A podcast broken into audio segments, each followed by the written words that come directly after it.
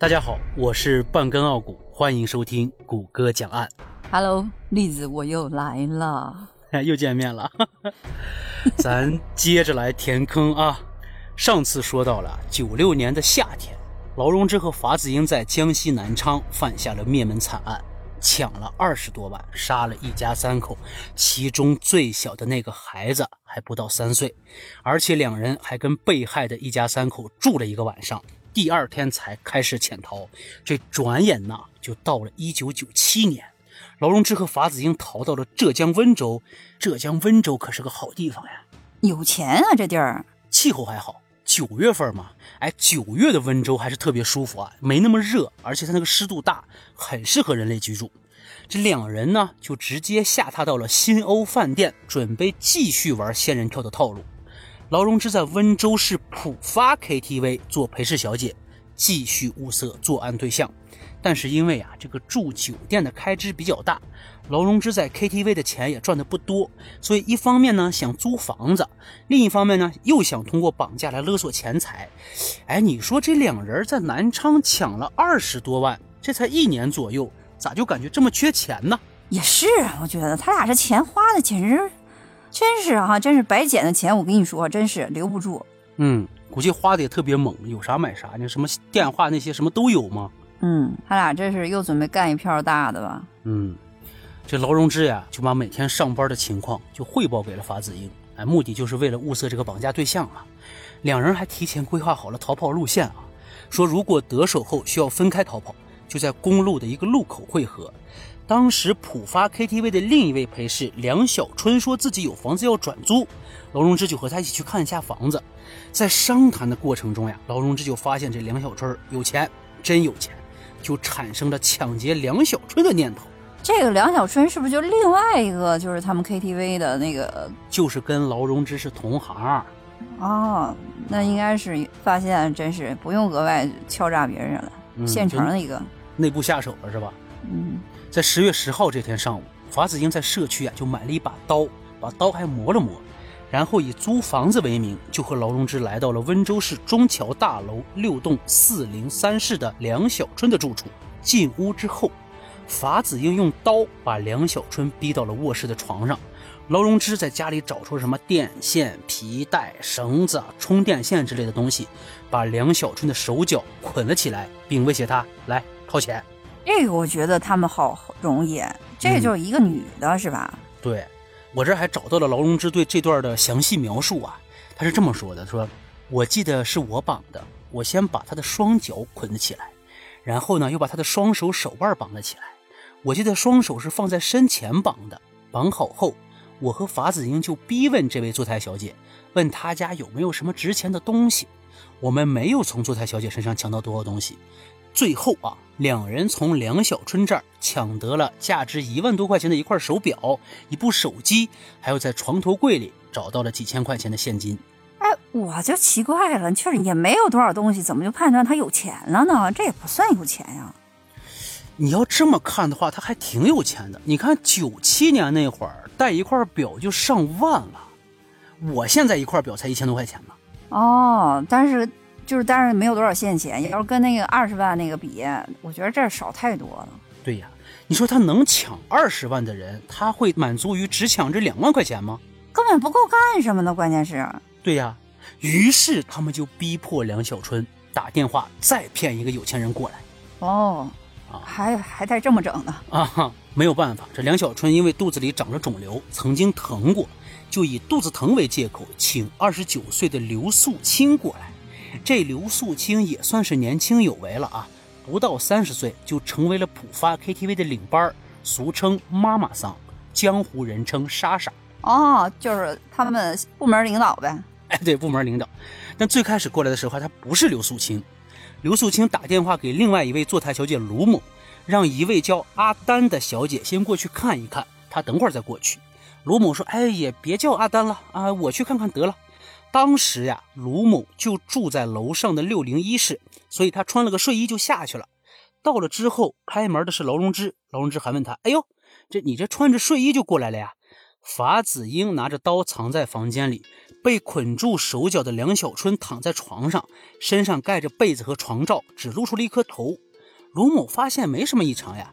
劳荣枝一看也不是领班刘素清，哎，就把卢某，哎，你走吧，打发走了啊。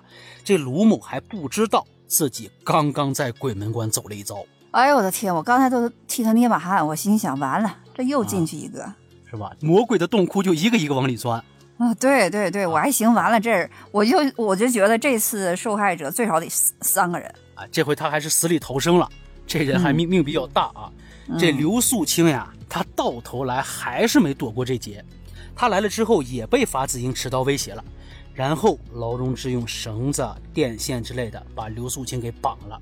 刘素清就说嘛，自己只有几千块钱，不过呢，我还有一张两万五千块钱的存折，我就住在隔壁，家里还有美元之类的东西。两个人就逼刘素清交出了存折和密码，然后法子英负责看守，劳荣枝负责去银行的柜台取钱。劳荣枝随后来到了温州市汇源城市信用社环球储蓄所，取出了两万五千七百五十块钱。哎，我就在想哈，他当时去银行其实真的是一个逃脱跟报警的那个环境。为什么？就是他们没有任一个受害者也没觉得，他们都是乖乖的就范，就没有想反抗吗？劳荣枝替刘素清取的。哎，不对吧？这个银行当时就这么容易就把钱取了？银行柜员也是这么想的呀？我觉得这不现实，感觉我老觉得哪里说不通，感觉。当时取钱的时候，柜员也很纳闷，就问劳荣枝：“哎，你为啥不是刘素清本人来取钱呢？”劳荣枝非常淡定的回答：“本人有事儿。”然后又非常淡定的在提款单上写下了刘素清的名字，就把这钱给取上了。哎呀，我觉得当时这个银行管理的是不是因为也不规范呢？要不正常现在来说根本不可能。反正我记得是，就是零几年的时候，我还替我妈取过钱。但是你得拿着，对，那得可能需要拿着你的身份证，还有你妈的身份证，可能可能能办了。现在好像，我怎么觉得不知道我现在这业务能不能受理？我估计是够呛，现在是规范多了。钱到手之后呀。劳荣枝就打电话给法子英说，钱已取到，然后就前往新欧饭店收拾东西，之后就跑了。到了约定的地点，准备和法子英会合。你说劳荣枝打这电话，除了通风报信之外，还有什么别的意思吗？是不是想确定他安不安全？我是这么想的哈，我不知道他怎么想的，没干过这事儿，你知道吗？没这心理素质。法子英接到电话之后，心领神会。直接用电线和皮带把二十二岁的梁小春和二十九岁的刘素琴给勒死了。哎呦我去！我怎么没想到这儿？我的妈呀！你说的我都毛骨悚然。我以为他俩逃了就得了呗，还得非得，还非得杀人。我觉得他俩真是，哎呀天！我就觉得，这什么叫谋财害命？财都谋了，你知道吧？还非得害命？哎，真是，我觉得这太过分了。这，嗯，这两人之后不就会合了吗？在公路上拦了辆大巴车就逃走了，抢劫到的手表在广州卖了，手机则是在逃到外地之后砸坏了又扔到了河里。案发之后，因为收集到的证据不多，就失去了侦破的最佳时机。这件案子在当年成了悬案。哎，你别说啊。我就觉得当时是因为侦破手段不行，还是怎么着？总能留下指纹吧？还是他俩反侦查能力太强，就一点都没留下什么蛛丝马迹吗？我后来也在想这事儿。你发现尸体之后，起码你会问他周围的人，对不对？这个卢某肯定是能问到的。对呀，你接触到谁，你就说你碰到谁曾经出现过可疑的，那还不得顺藤摸瓜的找到他俩呀？怎么怎么一点线索就没有吗？对。然后你想吧，九几年那会儿，我估计够呛，他这个酒店里边有监控。对，那时候监控可能没像现在这么普及啊，可能会留下指纹呐、脚印之类的。但是这个特征虽然比较明显，但是想对上号太难。你就是比指纹，你也得有的可比呀。哎，但是就是我后来看那个侦探片儿它有一个什么操作呢？就是它会有一个人物画像，但是我不知道。那个当时他有没有这样的一个人物画像？就是你你碰到谁，你知道吗？什么面貌特征是可以画出来的？当事人都死完了，你即使找到了卢某，最多也就能问出一句来：哎，我在屋里面见到过劳荣枝。我是警察的话，我也不会相信劳荣枝一个人会勒死俩。嗯，对对，有可能觉得他碰到一个女的，就没想到他有可能是凶手。对，所以呢，这事儿当时就成了悬案嘛，因为可能能够归结到劳荣枝身上的证据确实是太少了。嗯，这起案子呀，是法子英被抓之后供出来的。抓捕期间，法子英不是受了枪伤吗？他在手术台上和警方讨价还价的时候，就说出了这起案子。但是，当温州警方带着图片和指纹过来之后，法子英当场翻供。但是，温州警方坚信，哎，这案子就是他俩干的，因为其中一个细节能对得上。法子英说过啊，绑那俩小姐手脚的绳子是他随手扯下的电话线。如果不是亲手作案，无论如何都不会知道这个细节。哎，有一点，你说那个，就警察不是拿着他们俩的指纹？去这个指纹碰不上吗？这指纹这个事儿，我觉得不是都是，呃，每个人都是就是特征都是唯一的嘛。我觉得这个还不能作为一个有力的证据吗？警察也是这么想的呀。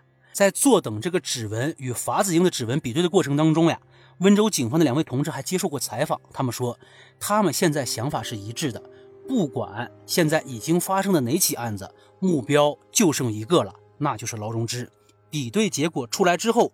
结果一致，那个指纹就是法子英的，所以不管法子英后来就是承认还是否认这件案子是是不是他所为啊，现在都已经是铁证如山了，这才把这起案子给破了。哎，我觉得也算为为逝者讨回一个公道，要不然我觉得真是，你说到最终都不知道被谁杀的。现在只讨回了半个公道，因为劳荣枝还在逃。当时这案子不是没破吗？后来才破了，这俩人啊。后来又逃到了江苏常州，在这里又犯下了一起大案。此处又告一段落，欲知后事如何，且听下回分解。我猜你这一集一集的，你知道吗？可累死我了！天哪，想听个完整的，还得听好几集。啊！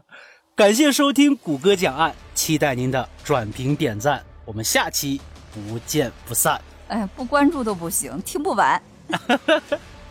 好了，大伙儿拜拜，拜拜。